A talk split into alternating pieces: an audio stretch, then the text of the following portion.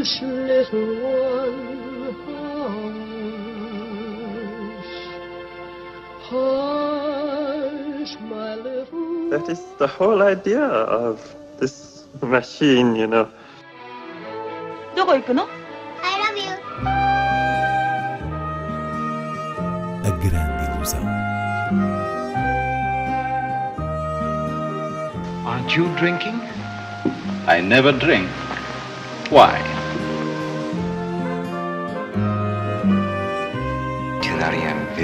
Hiroshima. J'ai tout vu, tout.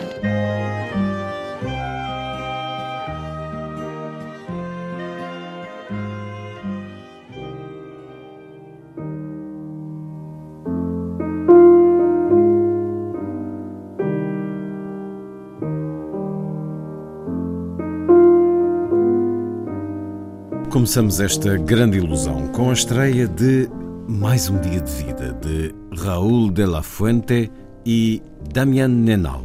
Trata-se de uma adaptação do livro homónimo do célebre repórter polaco Richard Kapuscinski, com recurso à técnica do cinema de animação. O que é que resulta deste trabalho, Inês Lourenço? Resulta uma sincera e original homenagem a Kapuscinski.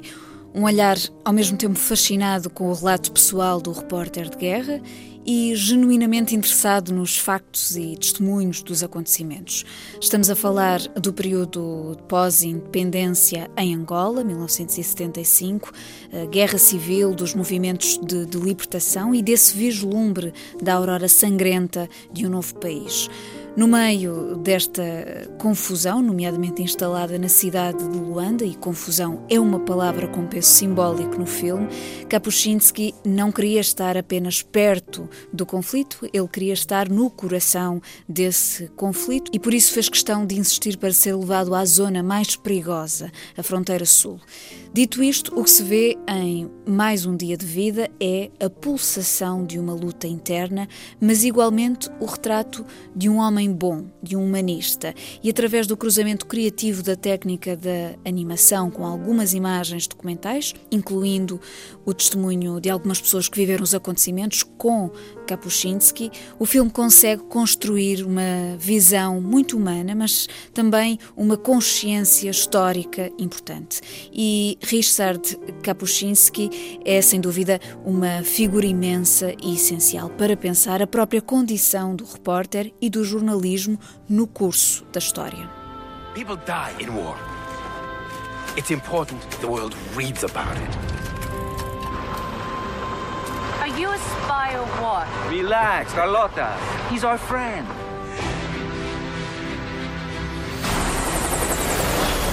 South Africans? They were spotted this morning. They're crossing the border right now. Then Luanda needs to know.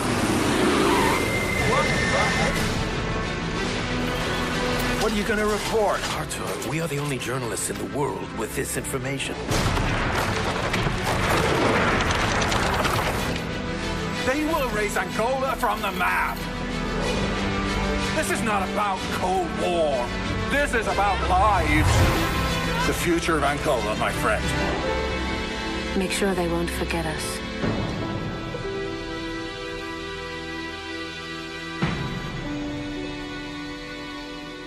Destaque também para duas estreias fundamentais que ocorrem na plataforma Netflix: O Outro Lado do Vento, de Orson Welles, e o documentário Amar-me-ão Quando Eu Morrer, de Morgan Neville. Dentro da mitologia dos filmes inacabados de Orson Welles, O Outro Lado do Vento foi o seu último projeto e o mais arrojado, cujas filmagens se espalharam ao longo da década de 70 entre película a preto e branco e a cores, eh, com vários rostos da chamada Nova Hollywood, com Peter Bogdanovich e não só. Portanto, este filme que está agora disponível resultou de um processo de restauro da Netflix, supervisionado pelo produtor que trabalhou com Wells, Frank Marshall, e existindo uh, apontamentos e alguma montagem feita pelo próprio cineasta, assume-se como uma possível versão do que seria o produto final. E o que se descobre é uma obra avassaladora, com um ritmo estonteante ao som de música de Michel Legrand, uma obra precisamente sobre o último filme de um cineasta regressado a Hollywood depois de um exílio, essa figura é interpretada por John Huston, e aqui cruzam-se as imagens desse filme que marca o seu regresso e as imagens da festa em que é recebido. O mínimo que se pode dizer é que aqueles planos, aquelas imagens são puro Wells e o espírito que corre nas entrelinhas de tudo é o de uma liberdade sensual espantosa assumida pelo corpo da sua companheira e co-argumentista Oya Kodar.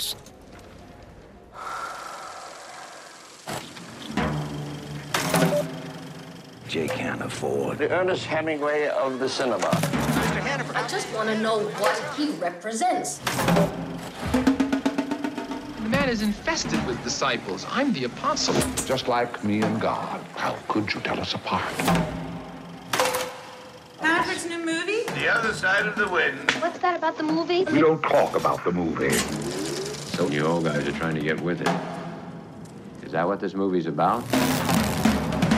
Já o documentário Amar-me-ão quando eu morrer, de Morgan Neville, é um complemento para conhecer a história e os detalhes do processo desta rodagem atribulada, dos seus financiamentos falhados e a própria visão de Orson Welles sobre o projeto ao longo do tempo em que pensou viver para o terminar.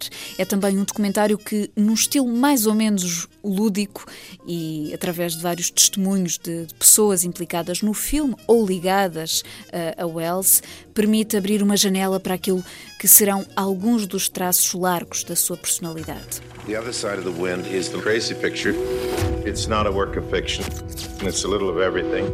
It's kind of a departure in movie making. Orson Welles was the ultimate independent filmmaker. Somewhere between Zen master and God. No other director has been held up to such an impossible standard. Citizen Kane, the greatest motion picture ever made. Do you agree? No, certainly not. That's My next one is, though. Could you give us the title of that? I haven't decided what it is yet. Oh. the Other Side of the Wind, what is that? Orson Welles' last movie. Everything else I've ever done has been controlled, but I want to go further. It's a story of the last day of the director's life. The darling of Hollywood who fell out of favor. Wait a minute, that's Orson. Is it? Orson, is that you? Everybody will think it's autobiographical, but it's not. Yeah, bullshit. Vamos a outras sessões espalhadas pelo país. Começamos pelo Sul. O Cineclube de Faro apresenta neste domingo, dia 11, a animação O Pequeno Vampiro, de Richard Klaus e Karsten Killerich, uma aventura juvenil ainda no espírito de Halloween. E dentro da rubrica intitulada Duplas, o autor e a musa, exibe o fabuloso O Anjo Azul, de Josef von Sternberg, justamente o filme que inaugurou essa fortíssima dupla Sternberg Marlene Dietrich, revelando a Hollywood o carisma desta atriz no papel de uma cantora de cabaré com uma arte performativa encantatória que leva um professor à decadência. É, por excelência, um clássico da passagem para o cinema sonoro, que contém ainda o vincado expressionismo do mudo e, para além de Dietrich, com uma interpretação tremenda de Emil Jennings. Por sua vez, na Escola Superior de Educação de Coimbra está a decorrer um ciclo dedicado ao alemão Max Ophuls, com organização do Fila Capa Cineclub. As sessões acontecem todas as terças-feiras deste mês e nas próximas serão exibidos, por esta ordem, O Prazer, Madame de e Lola Montes, todos eles filmes de uma extraordinária subtileza e encantamento feminino por um dos grandes mestres do cinema europeu que também passou por Hollywood. Finalmente, o Cinema da Vila de Cascais e o Atlântida Cine de Carcavelos partilham neste fim de semana uma pequena mostra de homenagem a dois grandes cineastas, Federico Fellini, pelos 25 anos da sua morte, e Stanley Kubrick, por ocasião do 90 aniversário. No Cinema da Vila passará no dia 10 a nostalgia feliniana de Amarcor e no dia 11 Horizontes de Glória, esse estupendo drama de guerra de Kubrick com o memorável Kirk Douglas. Já O Atlântida Cine recebe, no dia 10, um roubo no hipódromo, um dos filmes do início de carreira de Kubrick, o primeiro a marcar a sua assinatura, e no dia 11, Roma de Fellini, a cidade segundo o mestre italiano.